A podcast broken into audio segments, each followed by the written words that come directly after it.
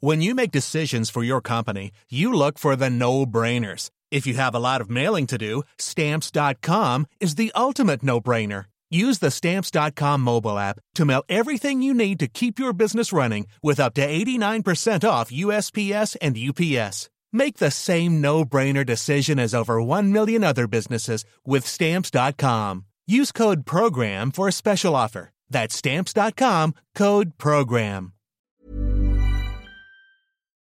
Chers auditeurs, Dear listeners, bonjour. welcome to Comme d'Archi Podcast Season 5 Saison 5, dans le monde fascinant des architectes. and in the architectural projects. Je suis Anne-Charlotte Deponte, passionnée d'architecture et docteur des universités en histoire de l'archi. I am one of the spokespersons of Anne Charlotte, who is a PhD in architecture history. Merci Thank you d'être avec moi aujourd'hui. to be with us today. Et And maintenant, now, lundi en français, place au talent. and Wednesday, let's talk projects. In English, of course. Bienvenue dans Comme d'Archi. Ce podcast a été réalisé en partenariat avec Graphisoft, la solution informatique pour les architectes. Chers auditeurs, ravi de vous retrouver aujourd'hui en compagnie de Nicolas Zizol. Bonjour Nicolas, Bonjour Anne-Charlotte. bienvenue dans Comme d'Archi. Vous êtes architecte et à la tête de l'agence Cause avec votre associé. Christophe Wayoun, qui n'est pas là. Voilà. Alors en effet, vous avez créé Cause Architecte en 1999 avec Christophe Ohayoun et vous êtes tous les deux diplômés de la fameuse école de Paris-Belleville. Dans sa version UP8, Ouais. il nous renvoie à un passé. voilà, à l'enseignement de Syriani. oui, tout à fait. Voilà. Depuis 20 ans, vous êtes donc fortement engagé dans l'aventure de la construction bois. Alors, vous dites que c'est parce que euh, de la forêt à la maison, vous estimez que c'est le seul puits de carbone massivement disponible aujourd'hui pour ralentir le changement climatique, parce que c'est une matière vivante, laquelle, selon vous, apporte un bien-être à tous nos sens.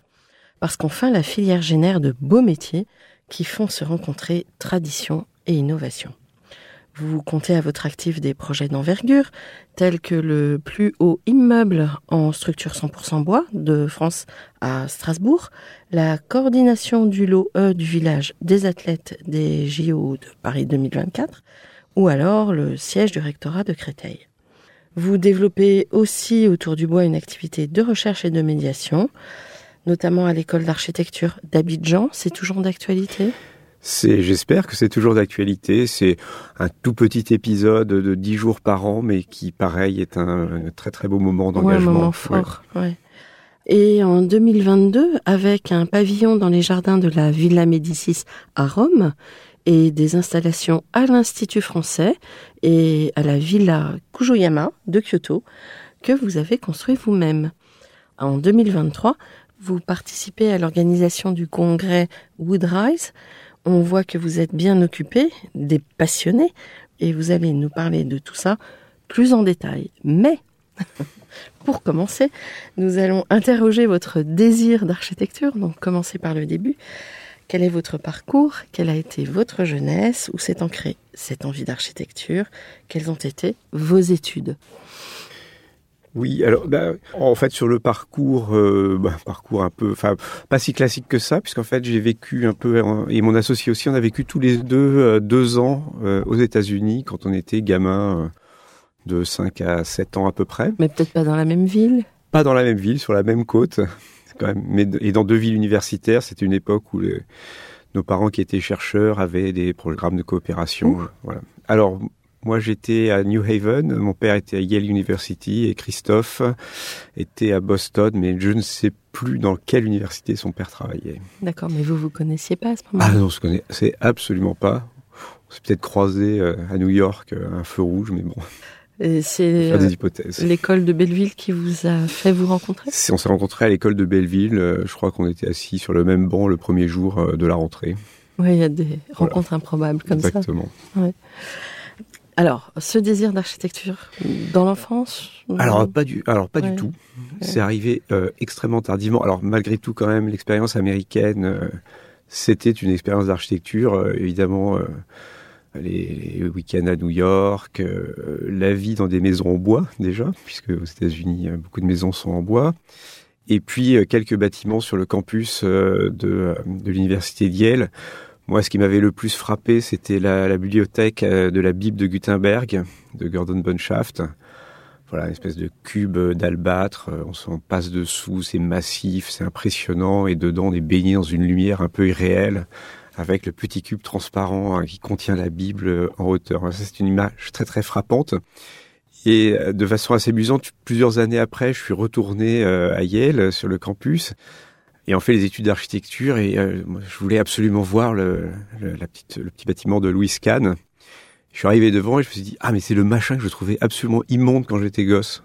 Mhm. Voilà, comme quoi les goûts changent énormément, la culture aussi amène un peu à reconsidérer euh, Oui, puis le regard s'affûte. Et le regard s'affûte. Mhm. Et donc, je n'avais absolument pas l'intention d'être architecte euh, jusqu'à peu près en terminale. En gros, euh, c'était plutôt l'archéologie qui m'intéressait. Vous Voilà. avez fait histoire de l'art? Ah, pas du tout. Mhm. Euh, donc voilà, j'étais plutôt passionné par euh, l'archéologie, civilisation ancienne, euh, les fouilles, reconstituer la, la vie des gens. Et puis euh, une amie euh, au lycée avait une sœur qui faisait archi, et je me suis retrouvé un, un samedi soir dans une charrette. J'ai trouvé ça quand même vachement sympa, euh, tous ces gens qui discutaient, euh, qui passaient la nuit à réfléchir, euh, qui coupaient des bouts de carton. Et je me suis dit, bah, finalement, plutôt que de s'intéresser à la vie des gens morts, on pourrait aussi s'intéresser à la vie des gens vivants. Ça a l'air quand même un peu plus joyeux, potentiellement un peu plus actuel. Et ça, voilà, c'est un petit peu parti euh, comme ça. Et du coup, euh, le choix de Belleville? Le choix de Belleville, alors bah c'est, euh, je sais pas, j'étais un, adolescent très influençable, mais voilà, évidemment mes parents ont fait le tour de toutes les connaissances qu'ils avaient. Alors quelle est, dans quelle école il faut aller? Et puis voilà, Belleville était recommandé par pas mal de gens, donc j'y suis allé comme ça, Mhm. en ne sachant absolument pas où je mettais les pieds. Oui, parce Oh. que finalement, à, à l'époque où vous y étiez, c'était encore très très formaté comme enseignement. Euh, c'est le moins qu'on puisse dire.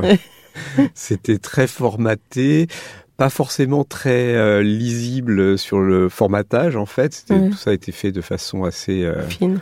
Assez fine, assez intelligente. Il y avait des choses euh, et puis il y avait des personnalités euh, très fortes, très aussi des personnalités très attachantes parce qu'il y avait évidemment des figures tutélaires avec l'espèce de, de duel euh, homérique entre Siriani et la modernité, et Bernard Huette et, et la ville classique, qui était presque un jeu finalement entre deux. Vous avez eu Jean-Louis Cohen? Je n'ai pas eu Jean-Louis Mhm. Cohen, mais euh, je sais que par exemple les cours euh, d'histoire de l'architecture de Bernard Huette sur la Renaissance italienne, voilà, c'est euh, C'était des envolées. c'était des choses absolument fabuleuses, voilà, pour expliquer, faire faire comprendre qu'est-ce que c'était que les, des enjeux dans un projet d'architecture depuis l'époque classique. Et ça, vraiment, c'est quelque chose de très très marquant. Oui, et puis raconté par un archi. Donc Ouais. c'est. Et donc, vous êtes à l'école et vous commencez à, à gratter en agence Alors, ou, euh, ou, ou juste à la sortie de, non, après le diplôme? Non, non. Alors en fait, on avait, on, on était à l'école à une époque euh, qui était un peu dans la grosse, encore dans le gros euh, wagon de la décentralisation. Donc avec énormément de commandes publiques sur tout un tas de programmes, lycée, collège, commissariat, conseil départemental, enfin j'en passe et des meilleurs. Et on avait un camarade de promotion euh, dont le frère travaillait chez un architecte qui était installé dans un département que je ne nommerai pas et qui en fait euh, sous-traitait, lui sous-traitait ses concours. Et donc le frère de notre ami sous-traitait, enfin sous-traitait en second rang les concours à euh, la petite équipe qu'on était. Donc je pense que dès la troisième année, on avait quasiment une espèce d'agence à Paris. Euh, on, allait à l'école euh, la journée, puis le soir on allait gratter, euh, faire les concours en totale autonomie, puisque l'architecte mandataire venait à la fin récupérer les panneaux, nous inviter au restaurant et puis nous laisser une petite enveloppe avec de l'argent. Il nous donnait cette enveloppe en échange d'une note d'honoraire et personne ne nous avait expliqué que cette histoire de TVA qui figurait dessus, à quoi ça correspondait, que c'était quelque chose qui n'était pas pour nous, qu'il fallait redonner. Donc en fait, on a très bien vécu en tant qu'étudiant, puisque finalement, quand on est arrivé après le diplôme sur le marché euh, réel de l'emploi et qu'il a fallu reverser 20% de ce qu'on gagnait, la chute a été un peu dure, ce qui montre que malgré tout, les, euh, le, le cursus actuel avec la HMO est pas complètement inutile. pour éveiller euh, voilà des jeunes euh, Ah, aux réalités. à quelques réalités du fonctionnement de la société des entreprises. Et euh, donc vous avez créé cette agence tout de suite. On l'a pas créé complètement l'agence tout de suite. Euh, On a travaillé après ah bah, plus classiquement en agence. On a commencé euh, essentiellement dans des agences qui étaient liées à nos enseignants, donc des anciens du groupe Uno. Christophe a aussi travaillé chez quelqu'un d'assez intéressant puisqu'il a travaillé chez Philippe Madec qui à oui. l'époque venait juste de commencer à avoir des, des projets enfin, remarqués. Et on a même hébergé un moment, puisqu'on avait fini par louer des locaux, on a même hébergé euh, l'agence, enfin Philippe Madec, à un moment où il cherchait des locaux euh, sur Paris. Donc c'est quand même des histoires un peu, un peu étonnantes. Oui, ce sont les étudiants qui sont Voilà. force de proposition. Exactement. force de frappe. Et donc on avait, oui, on était, je crois, une dizaine à peu près à se partager euh, la location comme ça d'un atelier. Bon. Et alors, une commande arrive ou pour que cause prenne vraiment forme? Alors, euh, bah, pas vrai. Alors, on n'a pas vraiment eu de commande. Enfin, bon, on a dû avoir quelques salles de bain et euh, extensions de garage, un peu comme euh, tout le monde. Et bon, on travaillait donc avec des agences qui faisaient essentiellement du marché public. On a gagné un concours en étant associé à une architecte en Corse, Michel Barbet, pour une caserne de pompiers. Puis on s'est dit, tiens, on pourrait peut-être se lancer. On avait aussi, de la même façon, fait un peu plus en notre nom, même si c'était pas une agence formalisée, euh, un concours en Bretagne pour euh, Bols et Rodriguez. Voilà, et puis on s'est dit, il faut y aller. On s'est imprimé une plaquette. On était trois à l'époque, donc K-O-Z. On s'est imprimé une plaquette euh, magnifique avec que des images de synthèse puisqu'on n'avait rien construit. Et il s'est présenté un concours pour un centre de secours. Et une des, un des critères de sélection des, des, des concurrents, c'était de pouvoir montrer sa capacité à produire des images de synthèse. Et on a été retenu, euh, mais uniquement là-dessus. Et on l'a gagné, donc c'est comme ça qu'on a commencé. Ouais, C'est étonnant pour une caserne de pompiers. C'était, ouais. Enfin, l'insertion dans le territoire était, l'image était importante. L'image était importante, tout à Ouais. fait. Et alors après, s'en sont suivis euh, plein de projets. Et après, s'en est suivi plein de projets. On a, on a eu une première période qui était vraiment celle de la commande publique. On était vraiment essentiellement sur du marché public, euh, du logement social. On va dire pendant la première euh, moitié finalement de notre, euh, notre existence de cause. Avant de euh, aujourd'hui arriver à une situation où on est un peu plus réparti entre une commande privée, mais de plutôt de privé institutionnel, un type promoteur et autres, et toujours un peu de, de commande publique. D'accord. Alors, est-ce que dès le départ, euh, vous avez embrasé, euh, c'est le cas de le dire, le, la filière bois? Alors, on était quand Cette même, euh, matérialité très forte, en fait. on était quand même, euh, comment dire, salement dopé au béton, Oui. qui vraiment, enfin, moi je dis toujours, c'est le béton, c'est de la drogue, c'est de la drogue dure, on peut faire tout ce qu'on veut, euh, voilà, il n'y a pas de limite, c'est voilà, c'est cet aspect-là. Malgré tout, que ce soit par le fait d'avoir vécu dans des maisons en bois aux États-Unis, de mon côté aussi d'avoir suivi un des cours euh, très très intéressants à Belleville qui était fait par une sociologue Boin sur euh, l'architecture, enfin l'espace japonais, Le nom de cette sociologue Euh, Madame Boin, Boin. qui était mariée à un architecte japonais, Mm. et donc euh, qui nous faisait découvrir un univers conceptuel et euh, sensible qu'on ne connaissait pas du tout. Voilà, et ça, c'était un cours sur peut-être euh, un ou deux ans qui était vraiment très très euh, très très marquant, Finalement, vous l'avez un peu prolongé, ce cours? complètement. Ouais. Et c'est vraiment voilà, il y avait ce, en filigrane, c'est un peu cette euh, cette attirance en tout cas pour plutôt les architectures et les espaces produits par la culture japonaise, et dont le corollaire était qu'évidemment ils étaient souvent construits en bois. Et du coup, vos associés ont, vous ont suivi, vous? Ou Ils étaient d'accord? Ils avaient cette même fibre? Oui, et puis on avait aussi euh, par euh, des camarades d'école aussi, enfin côtoyé un peu Lucien Kroll, donc on était un peu sensible aussi à des types d'autres types de construction, le plus modulaire, autoconstruite. Enfin voilà, on suivait un petit peu aussi toutes ces expériences, toutes ces choses. Et en fait, c'est grâce aux pompiers qu'on s'est mis à faire du bois.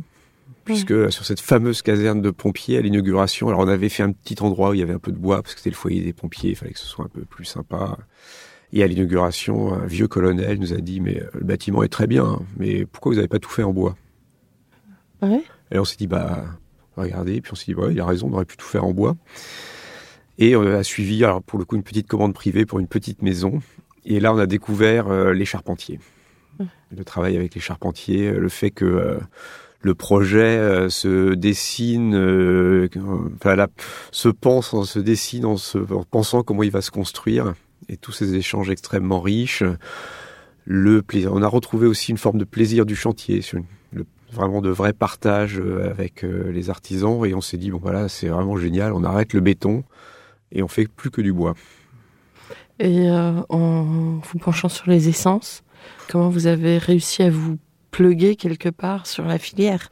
Parce que c'est, enfin, je sais pas de quand date réellement votre ce début, ce démarrage, mais la filière était peut-être pas aussi euh, performante qu'elle ne l'est aujourd'hui. Oui, je pense qu'effectivement, on a démarré ça en, 2001, je crois, là, cette, euh, cette, première aventure de maison, dans une inconscience complète, avec quasiment zéro documentation et juste, euh, voilà, la rencontre avec un charpentier dans les Landes, donc évidemment attiré par le pain. Mais à l'époque, même si en, faisant le bois, il y avait aussi une une perspective un peu euh, écologique commençait à se manifester. Enfin, à peu près dans les débuts de HQE et euh, de tout ça. Euh, même, s'il y avait ça, on, ça nous semblait pas non plus scandaleux que le bardage ce soit du red cedar qui vienne du Canada. Voilà, faut aussi se dire qu'on est c'était plus la sensibilité du matériau, le travail avec les artisans qui nous avait euh, marqué. Et c'est vraiment progressivement qu'on a découvert euh, la filière, euh, les acteurs, la problématique de la forêt, de, la coupe, de l'entretien, des transformations, enfin bref, tout cet univers. Alors il y a une autre agence qui ressemble à la vôtre pour cette appétence pour le bois, qui est celle de l'atelier Wora. Vous vous situez comment par rapport à eux? Vous vous associez sur des projets Alors, on ne s'est jamais associé. On s'est même rencontré finalement que très récemment, enfin physiquement. Et en fait, on voilà, on fait partie euh, de, enfin, on fait partie du même, euh, je sais pas, club. Le, enfin, la, la, le contact, l'amitié a été hyper immédiate avec eux. Enfin, il n'y a pas de, il n'y a pas de question. Il n'y a pas de question. parce que on défend les mêmes choses. Alors, euh, évidemment, on est un peu jaloux parce qu'ils avaient ils ont un peu de longueur d'avance avec l'histoire familiale euh, sur le, la transformation.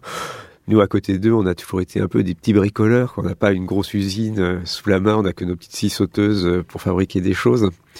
Mais voilà, il y a aussi, ce, je pense aussi ça, c'est le fait de c'est une matière qu'on peut qu'on aime parce qu'elle tout le monde peut la travailler à toutes les échelles, que ce soit sur des grosses usines ou alors euh, sur un coin de table euh, ou dans un bout de rue. Alors, les projets. Est-ce que vous pouvez nous parler maintenant de vos projets? Soit par thématique, soit en, par chronologie, ce que vous préférez.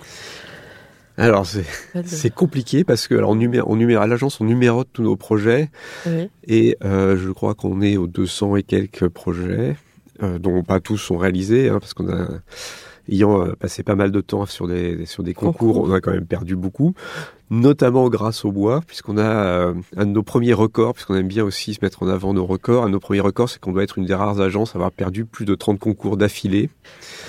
Et à chaque fois, c'était le mais, mais, vous avez été retenu. On était retenu. Et en fait, on, il y a une période, on ne vivait que sur les primes de concours perdus. C'était euh, voilà, bon. C'était un mode d'organisation. Donc vous êtes devenus, grâce à cet exercice, des bêtes de concours. On était vraiment des, oui, on était vraiment des bêtes de concours. Et là, c'était vraiment l'histoire du bois qui calait un peu à chaque fois où euh, tout le monde euh, aimait bien, voulait bien le bois, mais chez le voisin. C'est toujours très agréable à regarder, très agréable à habiter quand on est invité.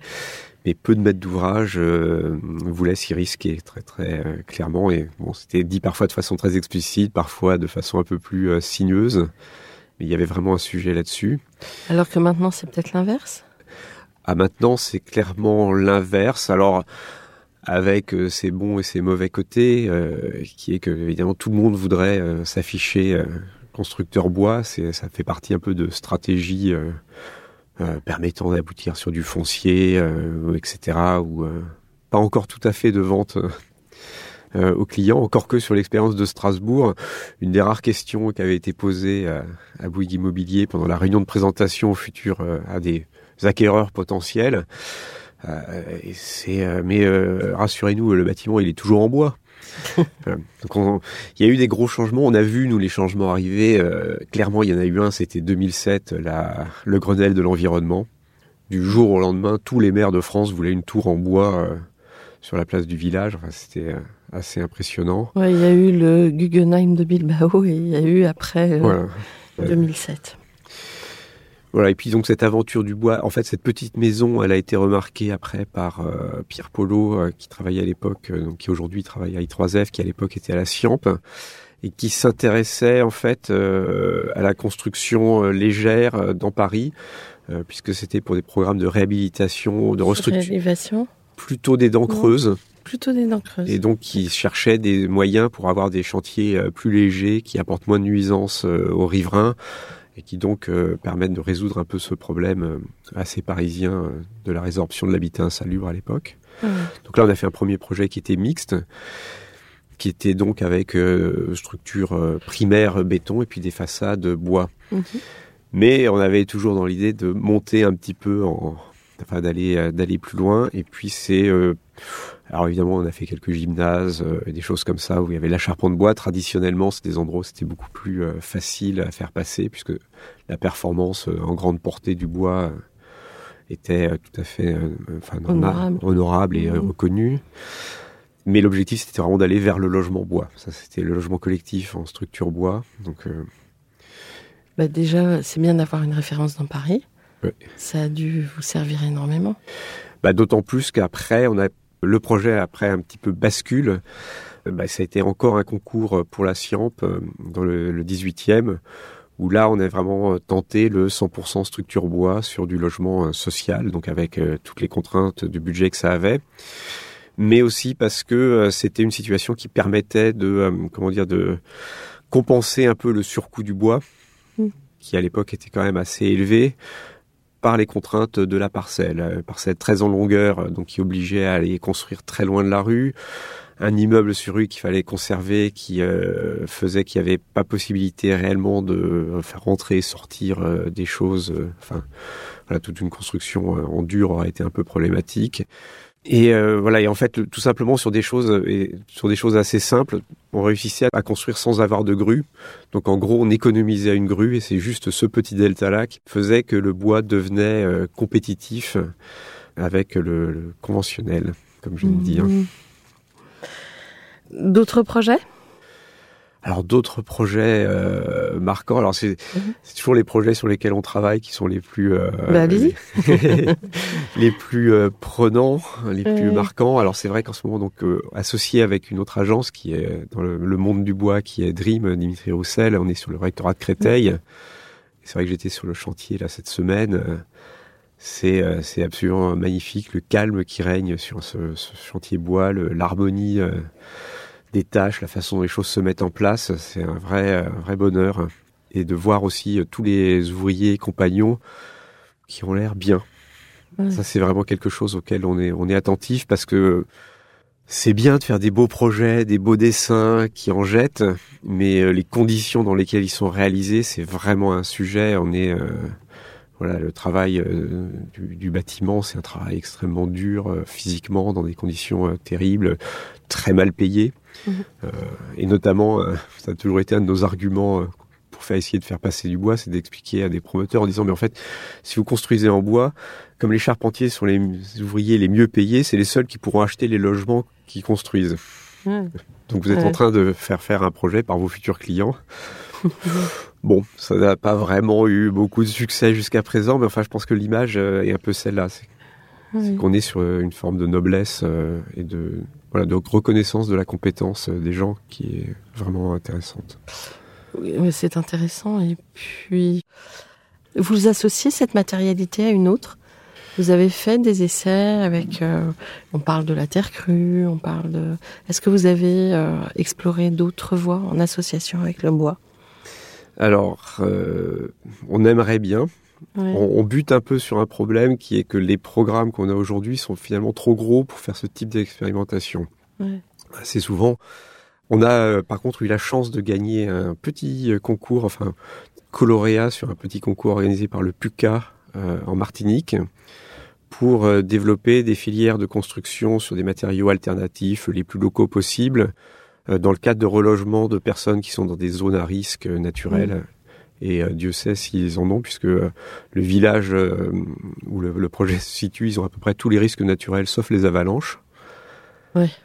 L'inondation, les éboulements. Ils ont l'inondation, les éboulements, le volcan, le séisme, le tsunami, l'érosion du trait côtier, les typhons, et je crois qu'il y en a un, ah oui, et la dissolution du sol. Enfin, et comment on répond à ça? bah déjà sur place, enfin sur place, l'énorme humilité de voir que euh, on est avec euh, des gens. Enfin, c'est un tout petit, une petite bourgade, mais avec euh, des gens qui sont là, qui vivent avec ce risque, qui le connaissent très très intimement, qui ont tous eu, euh, il y a pas si longtemps que ça, des gens de la famille qui ont dû partir à cause euh, bah, des éruptions, à cause de des coulées de boue. Enfin, voilà, mais qui c'est une énorme, énorme humilité de voir l'attachement des gens à leur terre, donc déjà de, s'attacher à ça et donc de comprendre aussi comment ils vivent, quel est leur rapport à ce territoire, euh, quelle est la façon d'installer sa maison, le rôle des plantes qui est extrêmement important, travailler avec des paysagistes, les saprophytes, et on a vraiment travaillé sur la culture aussi créole de la signification des plantes qui sont euh, magiques, euh, guérisseuses, euh, qui peuvent aussi, voilà, aussi haussir son ennemi et le repousser. Et, et puis donc l'objectif c'est évidemment de travailler avec le bois, mais c'est aussi une échelle qui permet parce que c'est il y a des ressources comme ça de travailler avec d'autres matières. Donc on est travaillé, on a voulu travailler avec des fibres parce que ça nous semble aussi intéressant. Le, la fibre finalement c'est que c'est un peu du bois, hein, les mmh. les herbes. Et euh, donc on a identifié une fibre qui a une ressource extrêmement abondante euh, sur cette île et qui est même, je crois, la ressource la plus abondante en fibres euh, à l'échelle mondiale, qui est les résidus de canne à sucre. donc ce, le broyat de canne à sucre qui permet, en le mélangeant un petit peu comme on fait avec le chanvre, avec un tout petit peu de, de chaud, de produire des parois, des isolants, enfin des blocs de construction qui viennent assez bien avec le bois parce que c'est léger ça se marie bien, ça se liaisonne bien. Et c'est des techniques euh, très très simples. Et cette recherche, elle aboutit ou comment Cette recherche, elle est en cours. C'est un peu long. Euh, c'est un peu long. Il y, a la, il, y a, la distance, il y a le fait que c'est un petit projet, euh, que ça mobilise aussi pas mal d'acteurs sur place entre les services de l'État, la ville, les bailleurs sociaux qui vont après être destinataires des maisons, puisqu'il s'agit en fait de faire quatre prototypes habités donc on est quatre équipes qui ont chacune une technique différente pour essayer justement de tester euh, d'autres modes de construire sur l'arc des Antilles. Passionnant. Vous voyagez beaucoup? Alors ça c'est oui j'ai un bilan carbone assez déplorable. C'était pas dans ce sens-là que je posais ma question, mais non mais c'est non mais c'est vrai que c'est enfin c'est devenu depuis enfin c'est quelque chose dont on était conscient depuis un moment. C'est vrai qu'aujourd'hui, ça devient une, une vraie euh, préoccupation. Alors, je m'en tire toujours par la pirouette euh, de dire que euh, chaque fois que je voyage, c'est pour que derrière, améliorer le bilan carbone du monde de la construction de là où je vais. Alors, il resterait à le calculer, le prouver, et pas rester à la déclaration d'intention. Mais c'est vrai qu'il va falloir... il va falloir réfléchir au voyage un petit peu autrement. Et bon, après, je me suis mis à voyager assez tard, en fait. Oui, ça vous excuse. Oui, j'ai un peu cette excuse, mais enfin, voilà, je suis quand même très très loin des euh, quatre vols euh, dans toute sa vie euh, promus par Jean Covici. Voilà. Après, c'est un vrai dilemme parce que le voyage, enfin les rencontres par le voyage, que ce soit les rencontres de pays, de façon d'habiter, des gens, les liens qui se créent, on apprend beaucoup. C'est, on apprend beaucoup et c'est une richesse incroyable et et ça n'empêche pas de bah, d'être attaché à là où on habite. Mais voilà, c'est, enfin pour moi, ça me nourrit, mais euh, de façon euh, incommensurable. Hmm. D'ailleurs, on s'est rencontrés grâce à Graphisoft. Oui. vous aviez fait une petite présentation. Pour les profanes qui nous écoutent, c'est une manière d'aborder le projet plus intuitive dans la manière de concevoir, dans le design du projet. Et d'ailleurs, lors de cette présentation, vous aviez parlé d'un architecte canadien. Euh, ça vous revient ou j'ai gardé ça en mémoire et j'ai trouvé ça euh, passionnant. Ça devait être Michael Green. Ouais, c'est ça. Oui, oui, mm. ah bah, qui lui est alors un des, une des sommités euh, mondiales sur la construction bois, enfin qui, bon, qui a la chance aussi d'habiter dans une région qui en est bien pourvue, la, Colombie-Britannique. Même si eux aussi en ce moment vivent ce paradoxe euh, des feux de forêt qui euh, Oui. ravagent mais des millions et des millions d'hectares. Vous avez eu des nouvelles par rapport à ça? Non, pas sur cette année. Mais eux, ça les a. Enfin, disons que là où ils habitent, ça les a pas touchés. Après, je sais que quand même l'industrie du bois euh, nord-américaine se pose de sacrées euh, questions. Parce que euh, une partie est liée au changement climatique et une partie est liée aussi au mode d'exploitation de la forêt.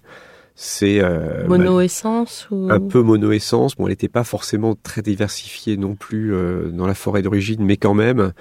Et puis voilà, énormément de forêts de plantation avec des coupes rases euh, par centaines d'hectares. Enfin, quand on a des scandales sur des coupes rases dans le Morvan euh, chez nous, c'est vraiment euh, Ouais, minuscule par rapport à ces, ces territoires qui sont, euh, voilà, c'est, c'est peut-être la taille d'un, ça peut être la taille euh, quasiment d'un département euh, qui est euh, rasé euh, sur une année. Peut-être qu'ils en viendront à justement créer des dispositifs. euh, par exemple, dans les Landes, quand euh, l'année dernière il y a eu les feux, j'ai entendu dire que autrefois il y avait une manière de gérer la forêt avec des fossés, ce qui permettait au feu de s'arrêter à un moment donné. Oui, il y a un vrai travail à Ouais. faire euh, entre euh, la façon dont les forêts poussent, euh, dont on les entretient, dont on les, les cultive. Avec euh, bon, on a, on a toujours ce sentiment que effectivement une forêt cultivée c'est pas la même chose qu'une forêt naturelle. Mais c'est vrai qu'on s'aperçoit que quasiment toutes les forêts du monde euh, ne sont pas des forêts entre guillemets euh, naturelles. Elles ont toujours été travaillées par euh, d'autres, euh, enfin les arbres ont toujours été travaillés par d'autres espèces euh, animales. Et les hommes, enfin la forêt amazonienne est un cas euh, typique puisque c'était vraiment une forêt de, de culture, une forêt de nourriture, mais avec un équilibre des espèces, euh, une rotation, plus de temps euh, laissé euh, à la pousse. euh, voilà, c'est peu d'autres euh, d'autres systèmes. En Colombie-Britannique, il y a également, alors évidemment ils connaissent beaucoup la forêt, il y a une une chercheuse, euh, Madame Simard, euh, qui était arrivée avec ce très très beau concept du Wood Wide Web, Mhm. c'était la première à avoir mis en, en avant les relations que les arbres tissent entre eux par les racines, la façon dont ils se, donnent l'eau entre eux, euh, s'avertissent des problèmes, prennent soin de leurs enfants, mais quand même donnent un petit peu d'eau euh, à d'autres espèces. Et voilà, c'est un peu tout cet écosystème qui euh, qu'il faut arriver à retrouver, à préserver et à comprendre. Mhm.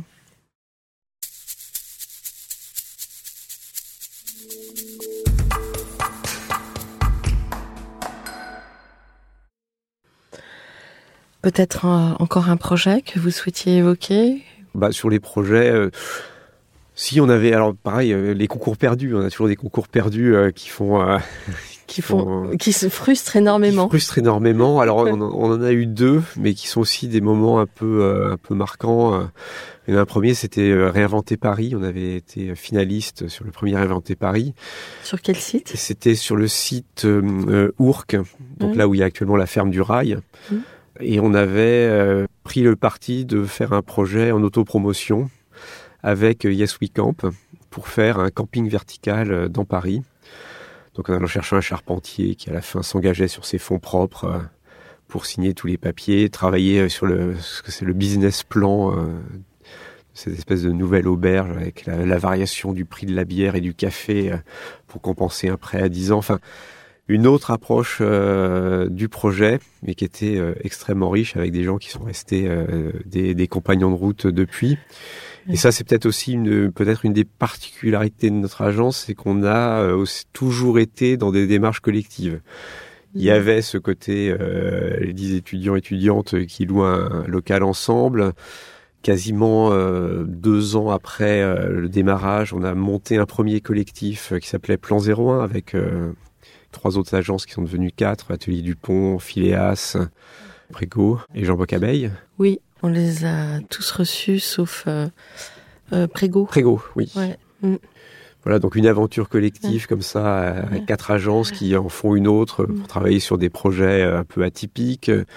L'aventure euh, French Touch, qui- donc ça nous a amené à faire se monter cette espèce de collectif où on était pour le coup une, une quinzaine d'agences rassemblées, des très beaux moments comme le fait d'avoir la chance de travailler sur le pavillon français à la Biennale de Venise, Ouais. des grands moments comme ça.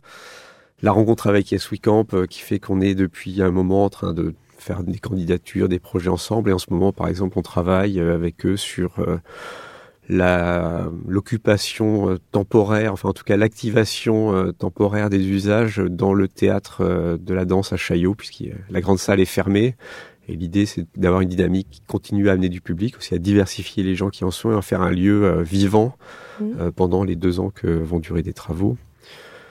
Urbanisme transitoire. Voilà, de l'urbanisme transitoire, mmh. tout à fait.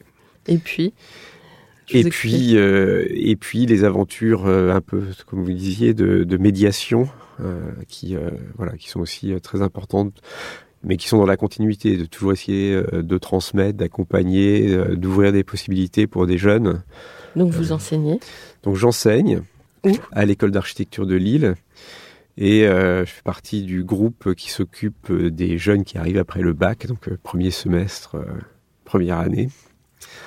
La première douche La première douche, c'est un vrai. Froide C'est non, bah alors juste, justement l'objectif est justement pendant longtemps, ça a été effectivement euh, un semestre euh, qui était un peu violent. Moi, je sais que je l'avais très très mal vécu à l'école. J'ai vraiment failli abandonner euh, en cours de semestre. Et on essaye plutôt au contraire d'en faire un semestre d'épanouissement. Enfin, en tout cas, de début d'épanouissement, donc assez assez bienveillant, assez accompagnant. ça marche? J'ai plein il y a plein d'anciens qui sont très gentils quand on les croise dans la rue, donc a priori euh, ça a l'air de marcher. Et avec une spécificité euh, qui est que c'est une école d'architecture et de paysage et que architecture et paysage sont euh, ensemble sur cette première année. Mm. Et ça, pareil, à nouveau, encore une richesse de travailler avec des gens qui ont cette autre approche du temps, de la transformation des choses, de l'usure voilà, qui sont peut-être moins dans l'objet parfait et plus dans la fabrication euh, par le temps d'une expérience. Et ça, c'est vraiment euh, tout à fait euh, passionnant, enrichissant. Oui. Puis conscient que les choses changent en permanence. il y a des cycles, etc., etc. Alors que cette vision de l'architecture historique que qu'on nous a servi peut-être sur un plateau 18-19e et, et cette rupture après a fait que on voit les choses un peu différemment. Je pense que vous en êtes des représentants, euh, enfin vous vivez euh, cette modernité-là qui est la vôtre, je bah, crois, avec votre génération. Oui, je me dis souvent que euh, l'enseignement qu'on a eu d'une certaine façon, enfin, il y avait un peu cette volonté que toute chose, toute chose bâtie atteigne le statut d'un monument, aussi humble soit-elle, de l'abribus jusqu'au palais de justice. Et je pense que ce que peut-être a apporté euh, et l'ouverture sur d'autres cultures et aussi le paysage, enfin cette autre approche, c'est un peu l'abandon de, de la monumentalité comme euh, élément fort, enfin comme élément euh, voilà, manifeste de l'architecture. Donc on est plus sur du, le, processus qu'on met en place, comment les gens s'inscrivent dedans, avec qui on travaille. voilà, c'est. Enfin, ce qui ne vous empêche pas Enfin, vous n'évacuez pas la leçon d'architecture entre guillemets. Ce qui n'empêche pas, euh, voilà, d'avoir euh, sa propre culture, euh, sa propre trajectoire personnelle, de choses qu'on essaye, qu'on arrive à faire, qu'on améliore, etc. Mais qui est presque, d'une certaine façon, qui est peut-être quelque chose un peu pour soi, un petit jardin secret mais qui n'est pas forcément finalement la chose la plus euh, importante. Euh, on n'est pas, euh, enfin moi en tout cas, je suis pas du tout à défendre mordicus, le dessin que j'ai pu faire contre vents et marées, contre toutes les avanies qui arrivent. Le projet, c'est toujours quelque chose qui se fait collectivement. En fait, d'une certaine façon, le dessin et la formalisation du projet, c'est presque plus un moyen que des gens qui ont plein d'intérêts divergents, qui savent pas forcément travailler ensemble, et quelque chose autour de quoi parler et de se mhm. mettre euh, d'accord. Donc il y a toujours des ajustements. Euh, c'est un objet de dialogue plus que euh, une œuvre finalement. C'est passionnant. comment là, il y a déjà une partie de la réponse à la question que je vais vous poser, mais comment pour vous l'architecture est en train de muter? Et comment vous la voyez avec ces histoires de mid-journée, de chat GPT est-ce que ça vous angoisse? Est-ce que, au contraire, vous avez l'impression que ça ouvre un champ euh, Comment vous, percevez ça? Et face à cette matérialité forte de votre métier? Alors sur ces, alors c'est vrai que nous depuis le début on a été un peu des geeks euh, à tester des logiciels, s'intéresser à tout ça. Là c'est vrai que là il y a une vraie révolution euh, qui arrive hein, sur les interfaces, sur la production on le voit bien je suis pas je pense que malgré tout ça intéresse beaucoup ça va intéresser beaucoup des gens qui sont justement sur la forme parce que Mhm. c'est ça, c'est compliqué de faire des formes. Oui, ça produit des formes. euh, ça de produit des, ça produit des formes à l'appel, ça Ouais, permet voilà de tester des choses. Mhm. Donc voilà, je pense qu'il y a des gens qui vont être très à l'aise dedans. Moi, j'ai envie de dire qu'on est peut-être nous en train d'aller prendre un peu un autre chemin euh, qu'on voit aujourd'hui euh, dans, dans l'architecture, qui est euh, plutôt d'aller vers plus d'engagement sur le terrain, plus de liens avec les gens, d'amener plus de voilà, plus de comment dire de, de personnalisation, plus de d'engagement euh, des, euh, des futurs occupants. Enfin, une architecture peut-être plus sociale, qui Et puis lié à- au territoire aussi. est liée au territoire, aux ressources. euh, ouais. voilà. Alors, ce qu'on voit aujourd'hui, alors clairement, ça c'est, euh, on le voit dans les écoles d'architecture. hein. Il y en a qui sont absolument, qui adorent tous les bidules, qui font des images, euh, etc. Il y a quand même beaucoup d'étudiants qui se, bah, parce qu'ils se posent des vraies questions hein, sur. euh, quand on apprend que le bâtiment c'est, euh, je sais plus, 30 ou 40% des émissions de gaz à effet de serre annuelles, c'est un peu angoissant pour des jeunes qui baignent aussi euh, dans cette espèce de destin qui est, qui est en train de leur arriver et sur lesquels ça va pas être facile, où il y a, où clairement ça ne pourra pas être comme ce que euh, ont connu ceux qui leur enseignent. Donc ils sont un peu euh, voilà. Donc nous on trouve ça assez intéressant d'aller plutôt euh, dans cette direction. Enfin en tout cas c'est plutôt la direction qui nous intéresse avec le grand problème qui est que c'est aujourd'hui beaucoup d'expérimentation et beaucoup de choses existent à petite échelle. Et comment est-ce qu'on fait, euh, on passe le saut pour que euh, des pratiques alternatives deviennent des choses bah, qui soient à l'échelle des, des problématiques? On croit beaucoup sur le fait, et c'est aussi pour ça que ça nous intéresse le bois, et aussi euh, en lien avec un peu d'autres matériaux naturels, c'est ce mélange entre de la super technologie, parce que euh, le bois, c'est euh, aujourd'hui un matériau très très euh, technologique sur la, la découpe, les assemblages, les, les parties. Enfin, voilà, quand on parle de ChatGPT, peut-être que c'est les charpentiers qui seront les premiers à utiliser ChatGPT. Enfin, je vois très bien des compagnons du devoir donner des ordres oraux à une machine de découpe eux seraient capables de se l'approprier comme ça. Et en même temps que ça permette d'avoir euh, des modes constructifs euh, qui soient plus légers, plus modulaires, euh, accessibles à tout le monde, et avec des techniques de montage qui sont finalement que des transpositions de choses qu'on connaît déjà, qui sont très archaïques, anciennes, euh, traditionnelles. De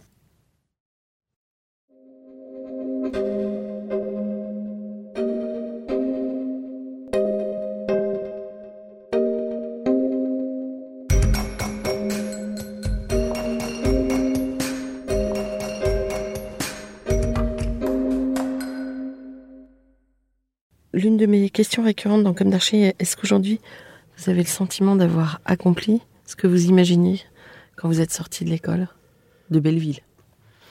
Alors, je n'ai pas une très bonne mémoire. Ouais, vous vous souvenez pas, pas- vous je me aviez sou- pas un rêve Non. de, à la sortie de l'école. Vous étiez dans l'action. on était un peu dans l'action et j'ai l'impression d'être toujours dans l'action et j'ai surtout l'impression d'apprendre toujours, enfin de pas, euh, voilà, de pas avoir stabilisé quelque chose, enfin, de toujours euh, chercher, chercher, chercher, en essayant d'être euh, voilà, immergé au maximum euh, dans les problématiques euh, du monde Contemporaine. contemporain. oui. Comment est composée votre équipe à l'agence?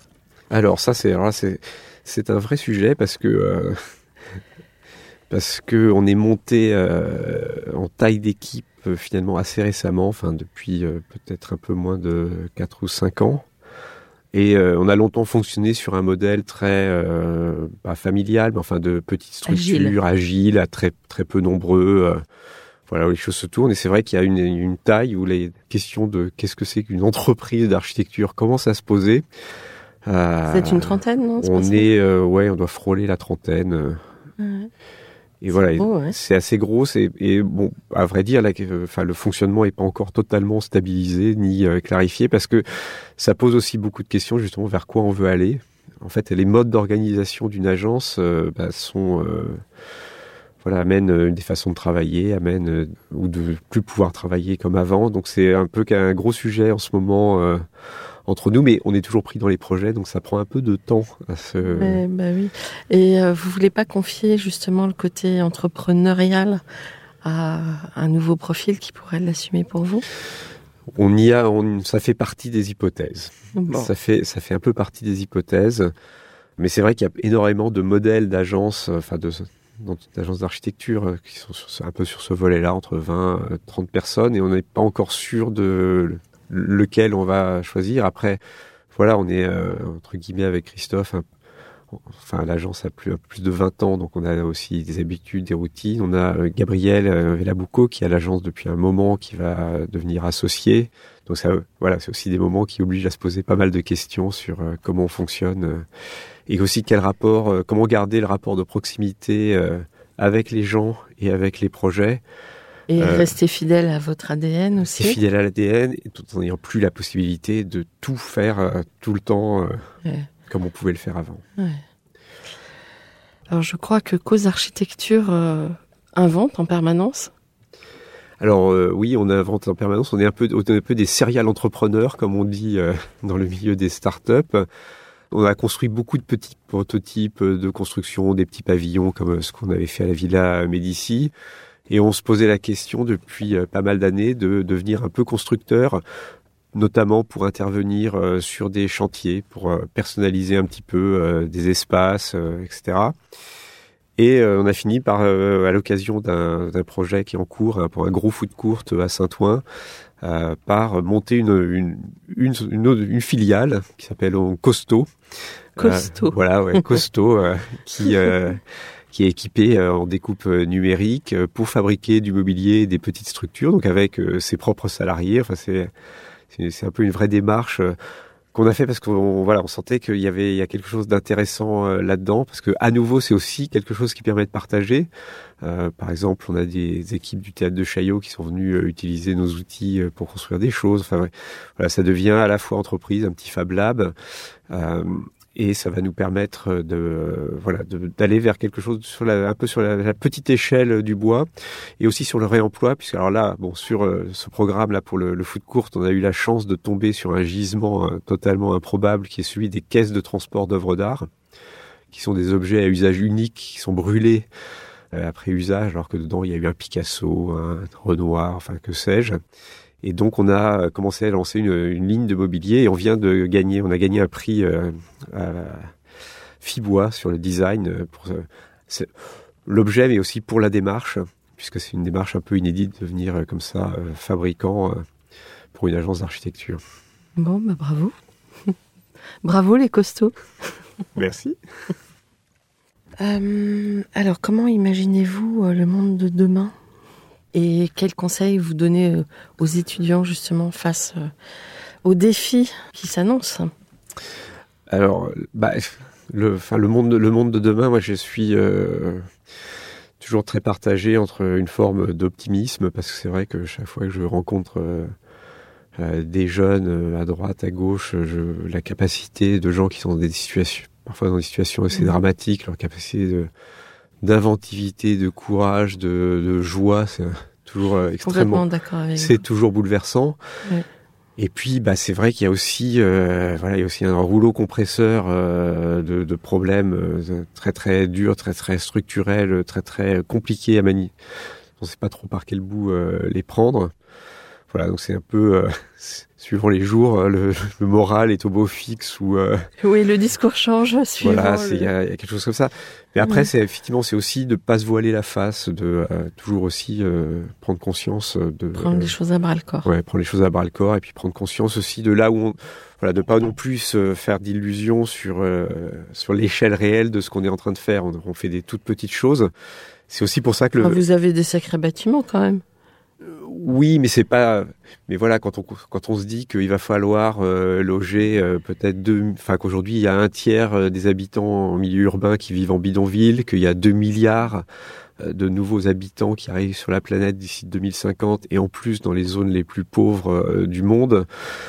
Voilà, c'est est-ce qu'un bâtiment peut tout changer? Je ne sais pas. Donc c'est peut-être pour ça aussi qu'on est, on aime bien aussi aller s'engager dans des choses où il y a plus de monde, où il y a plus de participation, c'est plus ouvert parce que voilà, des petits effets boule de neige, euh, on ne sait pas. Et c'est vrai que le conseil que je donne aux étudiants, enfin que je donnerais à des étudiants, euh, c'est de pas prendre les études comme un moment où euh, juste, voilà, on reçoit un savoir et puis voilà, s'il est, est comme ça, il est immuable. C'est plutôt une école, c'est un endroit qu'on doit mobiliser pour soi, pour son projet, pour faire avancer les choses c'est une ressource comme une autre.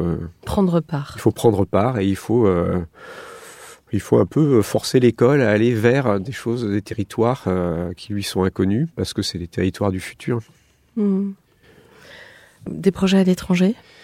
Alors à l'étranger, on a un projet en cours en ce moment au Cameroun, donc sur un, où là c'est un projet. Alors donc on a beaucoup d'activités euh, parallèles, euh, on va dire à l'agence, enfin, l'agence entre guillemets euh, classique. Et donc le Cameroun, c'est un projet qu'on a monté avec Bordeaux Métropole dans la suite du congrès Woodrise, puisque Bordeaux a un accord avec la ville de Douala. Et puis de fil en aiguille, parce que cet accord passait beaucoup par les médecins, c'était pour s'attaquer à un problème humain assez euh, assez important sur les dans les hôpitaux africains, qui est celui des gardes malades, donc de gens qui accompagnent euh, les malades. Et là, c'était surtout les familles qui accompagnent des enfants qui viennent pour des opérations euh, très très graves en, en neurochirurgie ou des choses comme ça, et qui n'ont pas d'endroit en fait où aller. Donc ils, aujourd'hui bah, dorment un peu où ils peuvent dans l'hôpital, sur les pelouses, sous les arbres, dans les couloirs. Et donc là, c'est pour leur construire un, bâtiment d'accueil. un petit bâtiment d'accueil. Euh, c'est souvent aussi des familles euh, qui viennent de milieux ruraux, de villages, qui ont parfois voyagé deux jours pour euh, venir jusqu'à l'hôpital. Et donc le bâtiment sert aussi un peu de prototype de dispositifs qui pourraient aussi les aider dans le village. Par exemple, souvent les gens cuisent, font la cuisine en coupant du bois, donc en déforestant, ce qui évidemment est pas est pas génial en termes de bilan carbone, mais ils n'ont pas trop le choix, donc on met en place un système de biodigesteur, donc c'est plutôt avec les déchets végétaux, euh, les toilettes, que ça génère du gaz euh, pour la cuisson. Voilà, d'amener comme ça des petites choses que, qui pourront s'approprier, enfin en tout cas voir pendant leur séjour, et peut-être euh, les ramener chez eux. Chez eux. Et puis c'est aussi du coup un bâtiment qui permet aux équipes médicales de pouvoir passer du temps avec les familles pour aussi leur expliquer bah, comment qu'est-ce qu'on fait après être sorti de l'hôpital, comment s'occuper des enfants, puisque voilà, il y a un taux de mortalité infantile qui est un des gros gros enjeux du pays et qui est souvent lié après l'hôpital. C'est pas tellement, euh, c'est les soins post-hôpitaux qui posent problème parce que les gens ne savent pas quoi faire quand euh, la situation se dégrade et hésitent à revenir en ville. Parfois, c'est deux, trois jours euh, de trajet. Ouais. Bon, donc ce qui vous amène à partir en Afrique? Ce qui nous amène à partir en Afrique. Et puis, on avait, alors on était parti en Afrique au départ sur cette idée, bah, c'est un endroit où il y a du bois et les gens construisent pas, enfin, on voit pas beaucoup de bâtiments en bois publiés, donc c'est. Oui, plutôt de la terre. On voit de la terre, un tout petit peu, mais euh, voilà, c'est pas non plus, euh, il y a pas non plus grand chose. C'est vraiment, enfin, en tout cas dans, le, on va dire. Très minimaliste. ouais. Et puis mm. dans les images qu'on en, d'architecture qu'on en voit, on voyait que c'était des matériaux pas très utilisés. On s'est un peu trompé de cible au départ puisqu'on est parti en Côte d'Ivoire, qui pour le coup est un pays qui a perdu quasiment toute sa forêt, donc il y a très peu euh, de bois. Mais j'y suis toujours puisque tous les ans donc je vais à Abidjan euh, faire ce, cet atelier avec les étudiants euh, de l'école d'architecture d'Abidjan qui est alors vraiment typiquement le genre de choses que, qui moi me passionne puisque c'est à la fois de l'enseignement très théorique puisqu'ils travaillent vraiment pour comprendre comment fonctionne une structure grâce au bois, et puis un côté très pratique, puisqu'ils doivent en euh, une semaine euh, identifier un problème urbain autour de l'école, un arrêt de bus où il n'y a pas de banc, euh, une vendeuse dont la, petite cahute est en train de s'effondrer, et trouver un moyen d'arranger ça et de le construire. Mmh. donc c'est d'apprendre en construisant et ça je trouve que c'est sans doute le mode pédagogique aujourd'hui que je privilégie. Mais finalement c'est, on va dire, faut pas le prendre du mauvais côté, mais c'est un, un territoire, un terrain de jeu formidable dans le sens où les normes qu'on a ici s'appliquent pas. Alors, en théorie, elles s'appliquent, puisque souvent les pays africains, c'est la réglementation française, enfin, en tout cas d'Afrique francophone, c'est la réglementation française qui est le référence national. Mais c'est vrai que de, voilà, ça s'applique pas euh, au quotidien et sur tous les projets. Et il y a une liberté de, enfin une liberté euh, populaire d'investir l'espace public, euh, de s'y installer, de l'occuper, toujours en négociant. Enfin, c'est vrai, c'est aussi ça qui est très intéressant, c'est la relation qu'on peut avoir aux gens sur place depuis les policiers, les élus, les, personnes qui sont juste là et tous les réseaux qui se tissent autour de, de petites choses très simples. Mais le temps qui est mis est un temps vraiment très très précieux, très partagé, très très, très riche. Voilà, et donc on Bravo. continue, voilà, et on continue ce type d'expérience. Alors là, je vais terminer avec peut-être une. Oui, justement, j'allais, ah. j'allais vous tendre la perche. D'où revenez-vous là, juste? Parce que je crois que vous avez des choses à nous raconter. Ah oui, là, je reviens bah, à, à nouveau ces expériences de, de transmission, enfin en tout cas d'animation, d'être, c'est vraiment ça, c'est de, enfin d'être provo agent provocateur peut-être euh, avec euh, des, des jeunes, puisque dans le cadre donc du congrès Woodrise, depuis 2017, on est associé sur la, un peu le volet architecture pour euh, monter des des projets qui euh, fassent participer euh, la jeunesse, comme on dit euh, dans les dans ce genre d'institution. Et euh, là, le congrès revient à Bordeaux en octobre, et donc on a monté un atelier là qui vient de se terminer, qui était sur 15 jours, pour réfléchir avec des étudiants sur des hypothèses, enfin qu'ils qu'ils apprennent à utiliser le bois euh, pour aller vers des solutions d'habitat léger, temporaire, euh, facile à mettre en œuvre par des gens qui sont pas forcément euh, sachants. Et donc on avait, comme la première année, des étudiants français, des étudiants japonais, des compagnons du Tour de France Super. qui étaient là, qui euh, au début étaient un peu intimidés parce qu'ils ont l'habitude de re- recevoir des ordres des architectes, alors que là, ils travaillaient avec les architectes et je crois qu'ils ont euh, vécu une expérience assez formidable. Et puis, euh, et puis, euh, et puis, grâce à, la rencontre entre les organisateurs du congrès et un, un ami architecte, euh, Martin Duplantier, qui est très investi dans la reconstruction et même l'accompagnement aujourd'hui en Ukraine, on a, on a réussi à faire Oui. Oui, mais je comprends. Là, ça, ouh, ça en sort. Prenez, vous voulez un peu d'eau? Ah ouais. Pardon. Je crois que vous allez nous parler des Ukrainiennes. Ouais, je voulais, en- je voulais en parler parce qu'on a, on a donc réussi, réussi à faire venir euh, euh, dix étudiantes euh, d'architecture euh, d'Ukraine, de plusieurs, de plusieurs villes. Mhm. Certaines étaient, voilà, évidemment que des filles. Les garçons sont mobilisables à tout instant, ne peuvent pas sortir du pays. Certaines n'avaient jamais quitté l'Ukraine, n'avaient jamais vu la mer. Euh, et ça a été un mo- un moment. On comprend toute votre émotion. Ah a été- Et, et je pense qu'elle est très importante parce que nous on voit ça de manière très sèche et très froide à la télévision et euh, je pense que si on n'a pas eu réellement d'épreuves dans sa vie, on n'est pas capable de comprendre ce que ces gens-là vivent au quotidien. Et là, euh, comment dire, la- la- la- la- leur force de vie, leur, leur joie, euh, c'est c'est quelque chose mais d'incroyable. Et, on... et euh, ouais, on se sent vraiment complètement, euh, Dépassé. complètement dépassé, démuni et euh, Avec une forte envie de faire avec quelque une chose. forte envie de les aider. Enfin voilà, bah, clairement à la fin du workshop, euh, compagnons, architectes, euh, enseignants, les euh, les entreprises qui nous ont soutenus en fournissant du bois, euh, c'était mais euh, l'année prochaine, on part en Ukraine faire quelque chose avec vous. On peut pas. euh, voilà, c'est. euh, Quand Et- on pense qu'ils trouvent le moyen encore de faire leur récolte avec ce qui leur tombe sur le... Ouais, les, enfin, Ah oui, voilà, les, oui. leur, leur- leur situation, et c'est vraiment, enfin, voilà, c'est dire que on peut encore aujourd'hui avoir des euh, des jeunes, euh, des jeunes comme ça qui sont obligés de subir euh, une espèce de folie meurtrière et qui semble vraiment d'une autre époque, alors qu'il y a tant de choses à faire ensemble, tant de choses à régler, tant de choses à avancer, tant de choses à partager. Moi, c'est juste, c'est vraiment pas possible et Mm, voilà, s'il y a vraiment un message à faire, c'est il faut vraiment tout faire pour euh, arrêter ça. pour arrêter ça, euh, l'arrêter là et bien arrêter ailleurs parce que c'est pas c'est pas évidemment le seul endroit dans malheureusement le seul endroit dans le monde. Même si c'est vrai que là ça nous touche euh, plus particulièrement parce que Oui, vous avez écouté leurs témoignages. vous avez écouté leur sûr. témoignage, il y a une- proximité culturelle, voilà. Qu'est-ce qu'on peut faire? Quel message là on peut lancer concrètement? Est-ce qu'il y a des sites ou est-ce qu'il y a des Ah, Il y a pas mal, euh, oui, il y a pas mal euh, de sites euh, pour pour aider.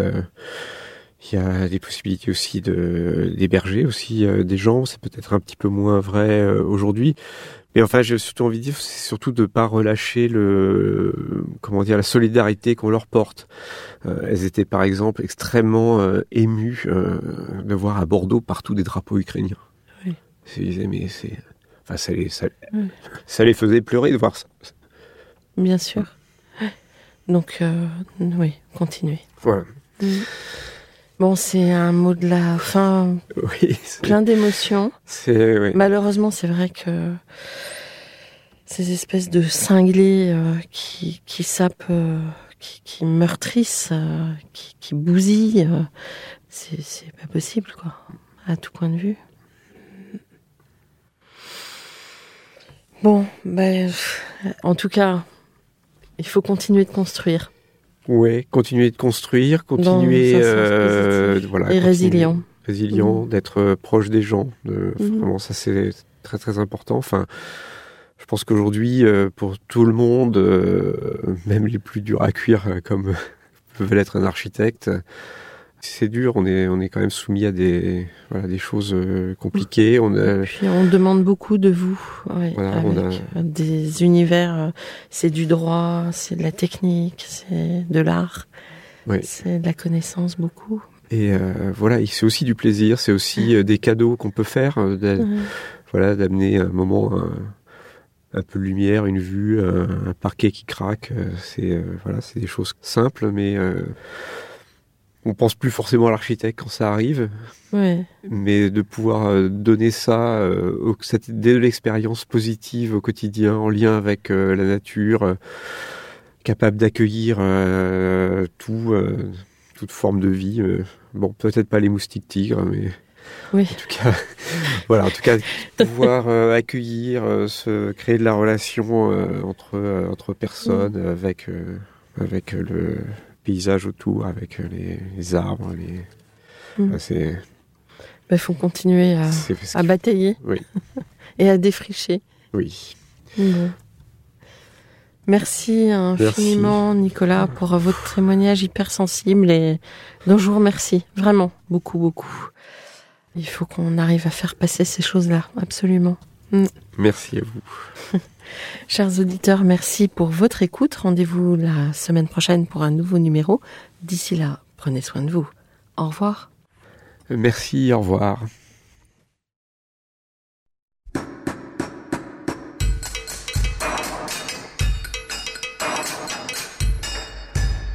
Chers auditeurs, merci pour votre écoute. Merci à Julien Rebourg qui nous accompagne sur la partie son.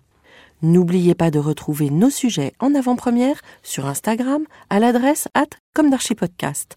Si vous aimez ce podcast, favorisez sa diffusion en lui donnant 5 étoiles sur Apple Podcast, plus un petit commentaire, ou sur votre plateforme de podcast favorite. Et surtout, abonnez-vous pour écouter tous nos épisodes gratuitement. À bientôt! Et d'ici là, prenez soin de vous. When you make decisions for your company, you look for the no-brainers. And if you have a lot of mailing to do, stamps.com is the ultimate no-brainer. It streamlines your processes to make your business more efficient, which makes you less busy. Mail checks, invoices, legal documents, and everything you need to keep your business running with stamps.com. Seamlessly connect with every major marketplace and shopping cart. Schedule package pickups and see your cheapest and fastest shipping options from different carriers with rates up to 89% off USPS and UPS rates. And with the stamps.com mobile app, you can take care of mailing and shipping wherever you are. Make the same no-brainer decision as over 1 million other businesses with stamps.com. Sign up with code program for a 4-week trial plus free postage and a free digital scale. No long-term commitments or contracts. That's stamps.com. Code program.